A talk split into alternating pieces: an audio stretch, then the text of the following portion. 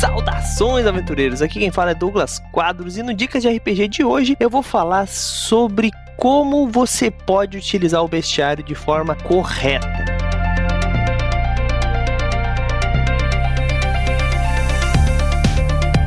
Muita gente usa o bestiário de D&D, Tormenta, Pathfinder, etc. Aquele livro onde tem um monte de monstros. Só que o problema é que a galera costuma usar esse livro como se ele fosse um livro de regras, né? Essencialmente um livro que explica exatamente como são os monstros e não como uma referência, né? Uma vez nós, eu nunca vou me esquecer dessa cena, estávamos lutando num, contra orcs, né? uma guerra e os nossos personagens lutavam contra orcs, que eram os inimigos daquela guerra, e de repente repente a gente deu, sei lá, 8 de dano, 10 de dano num inimigo, matou ele, no outro a gente deu 12 e não matou. Daí até um jogador, eu nunca vou me esquecer, perguntou assim: Porra, como é que a gente matou um com 8 e outro com 12 e não matou? Daí o nosso mestre falou assim: Ué, você acha que eles são feitos em forminha?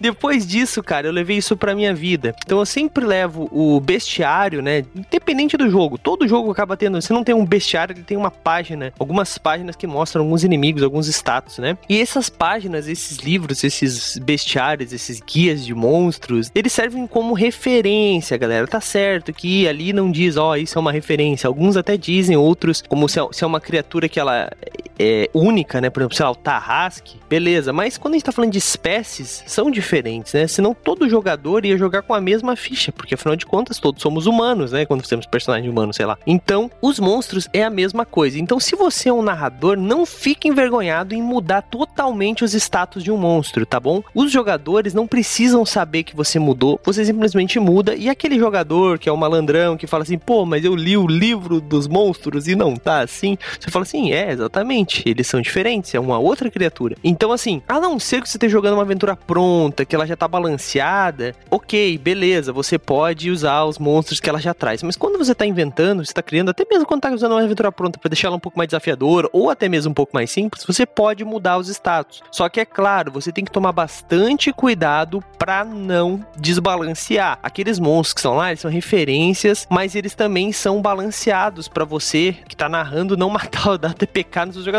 ou deixar o desafio muito simples. Então, se você, por exemplo, aumentar o ataque do inimigo, deixar ele mais letal, você pode diminuir a vida, ou talvez até diminuir a CA dele, né, a classe de armadura ou a defesa dele, deixando ele talvez um pouco mais fácil de ser morto, mais fácil de ser acertado e fazendo com que os jogadores tenham que evitar. Ou às vezes você, se ela tira um sentido da criatura, mostrando que aquela criatura é mais forte, mas ela perdeu um sentido. Então os jogadores têm que agir com sabedoria para derrotar aquele monstro. Enfim, quando você tá narrando, você tem que ser um pouco mais criativo do que comum, vamos dizer assim. O jogador ele precisa criar o seu personagem e narrar suas ações. Quando você tá narrando, é, você tem que narrar a ação de todo o resto e o cenário. Então, você acaba tendo que passar por esse tipo de problema de colocar criaturas e com o tempo, se você jogou muito tempo o mesmo jogo, você vai acabar, sei lá, zerando o livro. Ou então usando muito criaturas iguais, né? Então, o que que acontece? Eu aconselho você a fazer isso. Use o bestiário, use, use sim, mas use como referência. Mude os status, mude os valores e também não tenha medo de mudar no meio do jogo. Botou um inimigo, achou que tá muito fácil, a galera tá acertando muito, tá quase, sei lá, o bicho já tá com 6 de vida. Aumenta a vida do bicho. Poxa, a galera acha que vai ser fácil? Não vai não, tá ligado? Tenta fazer o desafio ficar sempre mais divertido possível. Não tenha medo de mudar. E se os jogadores falarem assim, pô, mas eu vi lá no teu caderno, já xinga ele, tira XP, porque não deveria poder estar tá olhando teu caderno.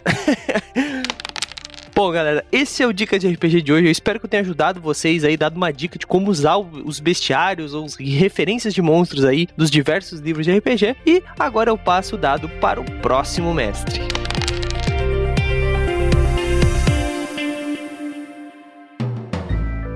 Mais um produto com a edição Senhor A.